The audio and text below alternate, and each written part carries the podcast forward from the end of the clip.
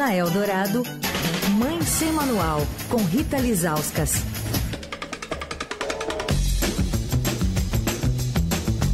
Toda quarta-feira, nosso bate-papo ao vivo com Rita Lizauskas. Oi, Rita, tudo bem? Olá, Emanuel, Leandro, ouvintes. Tudo bem, Rita? Tudo bem. E aí? Me Não tem conta. truque hoje? Pegadinha? Eu ia falar como é que anda a sua, o seu espírito em época de eleições, Rita Lizauskas. Ah, tô animada, tô animada. Tô digitando ali o número do meu candidato no elevador do prédio para ver se passa logo. De tanta Mas vontade tá, que eu tô de, de tá módulo, módulo briga ou módulo yoga? Não, nunca, né? Sempre, sempre com a faca nos dentes.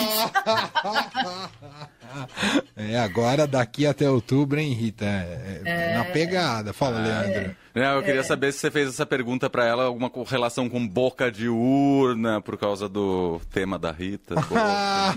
Nossa, Nossa, Leandro. Leandro, Leandro tem que achar Desculpa, vou embora, gente. Tchau. Que gancho foi esse? Nossa senhora. Uh, ô Rita, então vamos falar do. Já que eleições, a gente é, pode. É, a gente tem problemas com a lei eleitoral. É, a gente não pode falar tudo o que estão pensando. Me conta, é, hoje você vai falar aqui sobre um, uma coisa muito comum quando a gente. É, observa as crianças dormindo é, quando elas é, dormem de, e respiram de boca aberta. Isso pode ser sinal do quê, Rita? É, pois é. é a gente está no Mãe Manual gravado essa semana falando sobre essa síndrome da respiração bucal, né? A gente está com uma entrevista com o otorrino, o doutor Frederico Caim. E é engraçado porque eu sempre fui uma criança que respirei de boca aberta e era, era tido como comum, assim, ah, a Rita respira de boca aberta, né? Como se fosse a Rita é morena e tem olhos castanhos, entendeu? Como se fosse, assim, uma característica né, né da pessoa que que não causasse problemas e que não merecia, merecia um tratamento, né? Então, eu achei interessante, né? Porque a gente fez essa entrevista e o doutor Frederico ele falou exatamente dessa coisa da gente começar a observar os nossos filhos dormindo, né? E um dos sinais de que eles estão respirando é, pela boca é o ronco. É fofinho ver a criança roncando, né? Mas ela é um sinal de que a criança é, provavelmente está respirando pela boca e não pelo nariz, né? Então, é, isso também é uma coisa né, dos adultos, né? Tem, tem é, essa coisa do, do, do, ronco que também é, é, nos adultos é uma coisa que merecia tratamento e que às vezes a gente é, trata como né, também uma característica da pessoa, acha engraçado, fulano ronca, né? Ciclano ronca. Meu pai ronca muitíssimo, assim. Eu lembro que quando a gente era pequena, uma vez a gente foi viajar com a família e os tios gravaram meu pai roncando.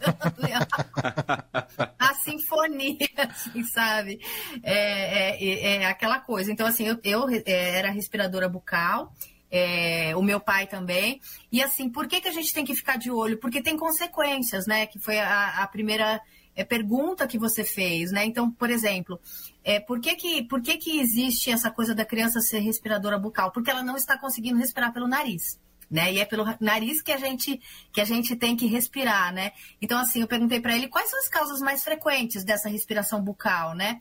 Então tem essa coisa da, da, do aumento das amígdalas, né? A gente eu também ouvia falar muito, ah, fulaninha tirou a amígdala, né? Eu acho que hoje é uma coisa um pouco menos comum do que era é, que era antigamente. É, eu tirei. Você tirou? Tirei. Ah, tem a questão das ah. adenoides. Adorei esse A. Esse ah. Já era. Um, perdeu, perdeu Gente, as amígdalas. Você é da classe dos sem amígdalas. Hashtag tem sem amígdalas. Eu sem amigos, sem amígdalas. Eita. Eu sou do sem amígdalas. Você tem suas amígdalas, Leandro? Eu tenho, tudo ah, certinho aqui. Eu também, eu também tenho. Duas amígdalas. Eu também fiz então, a cirurgia da adenoide também. Ah, então pronto. Então, Pacote completo. Personagem, temos nosso personagem aqui. Você melhorou depois, né, Manuel? Começou Muito. a respirar pela, pela, pelo nariz? Muito. E, e quantos anos você tinha? Seis anos eu fiz a cirurgia. Minha mãe tentou ao máximo evitar a cirurgia. Uh, Não foi possível, mas eu tinha uma, além da problemas respiratórios, uh, uma inflamação constante na garganta, muita, muitas uhum. vezes. Então vivia no pronto socorro, entendeu? Entendi. É, então, tem essa questão de, de, de, das amígdalas, né? E tem a questão das adenoides, né? E adenoide não é o nome de uma doença, né? Mas sim de uma glândula, né? Que a gente tem é, durante a infância, que fica ali entre o nariz e a garganta, né? Uma região de passa é, o ar dessa respiração, de, começa ali a comunicação com o ouvido, a gente ouve, ah, tem, fulano tem adenoide, né? Como, como ah, fulano tem tireoide, todo mundo tem. Né?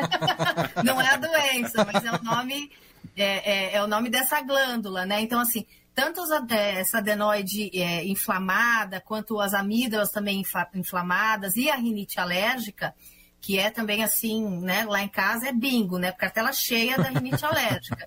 Eu tenho rinite alérgica, meu marido tem rinite alérgica e né, fizemos um filhinho com rinite alérgica. Ele veio com rinite alérgica? Que coisa! É, é, é, tipo uma prova, é quase um teste de DNA, né?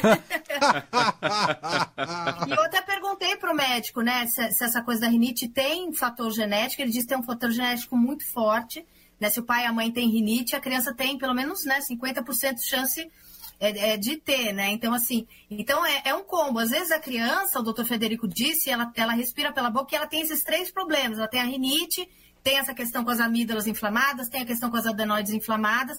A diferença é que a rinite tem tratamento. A rinite né, não é cirúrgico o tratamento da rinite, é um tratamento medicamentoso. E eu sofri a vida inteira com rinite. E eu lembro uma vez é, que ela estava muito atacada e eu comecei a ter sinusite, uma dor de ouvido. Assim, eu lembro que fui no médico e o médico falou uma coisa muito básica assim. Falou assim: a gente não precisa viver com a rinite atacada, viu?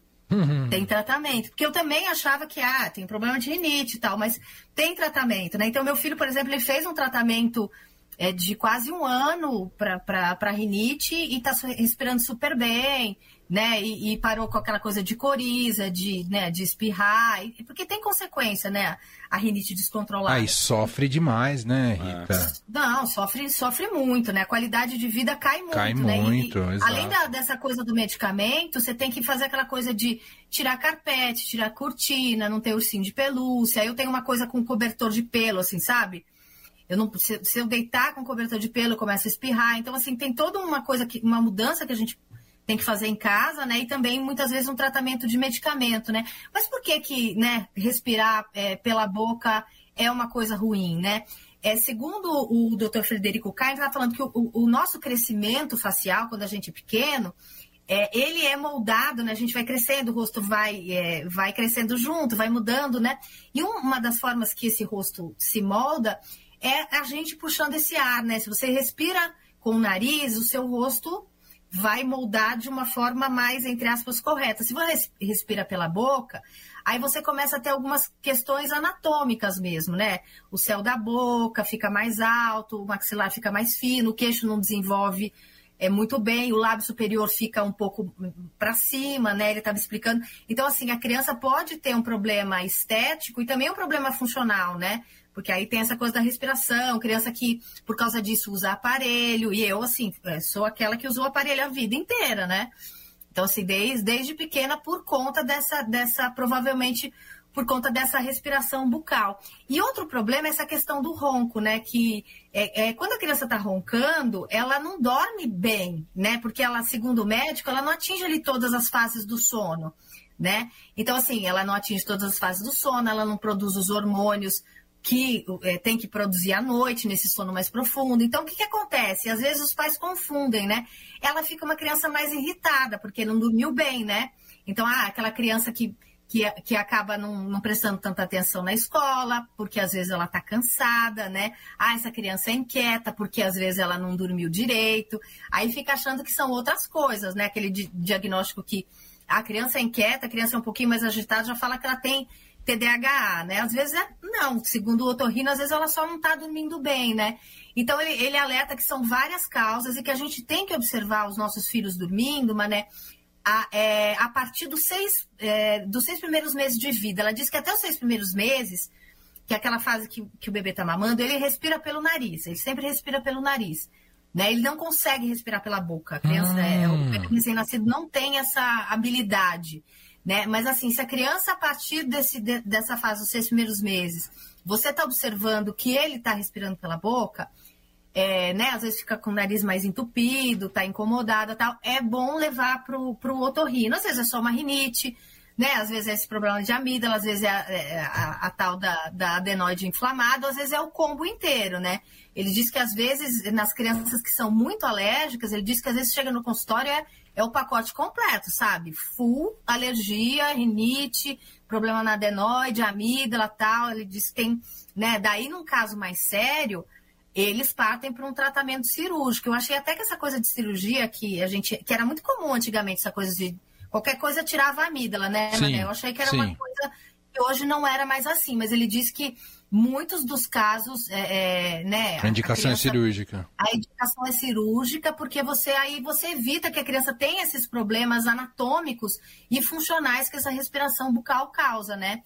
Enfim, eu acho que antigamente, não sei se minha mãe não, não tinha esse conhecimento ou se não se falava tanto sobre, sobre esses riscos de, de respirar com a boca, né? Mas hoje que a gente tem, é, né, a gente tem mais acesso, a gente tem mais espaços para conversar sobre isso, é legal, então, que os pais é, fiquem de olho se, se o filho está respirando bem, se está respirando pela boca, se está dormindo, se está roncando, se acorda muito cansado e dá um pulinho no, no, no otorrino, que não é um médico que a gente vai com as crianças Sempre, né? Às vezes a gente vai sempre no pediatra, mas às vezes até conversar com o pediatra e o pediatra é, indicar para o otorrino, porque o, otorrino no consultório ele tem aqueles equipamentos, aquelas câmerazinhas que eles conseguem é, enxergar ali dentro do, do nariz, ver a garganta da criança com, é, com mais clareza, né? Às vezes eles colocam até, até numa televisãozinha, assim, para a gente ver. Eu lembro que quando o Samuel fez, acho que sete anos, ele teve uma festa de aniversário, e aí no final da festa, sabe aquele no final, quando já tá todo mundo indo embora?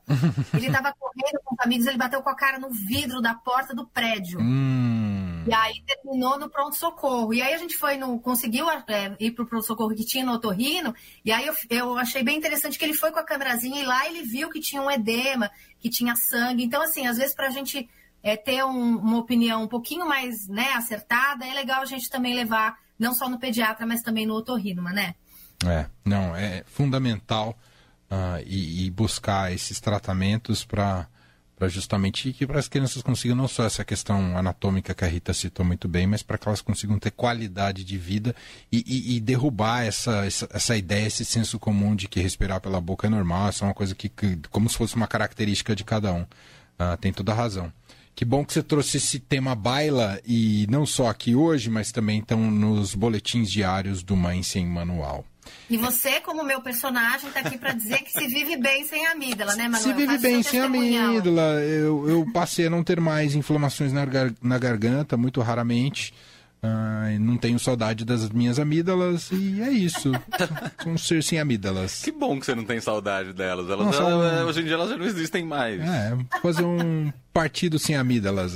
Pode ser? Pode ser. Eu vou lançar essa plataforma. Amígdalas partidas.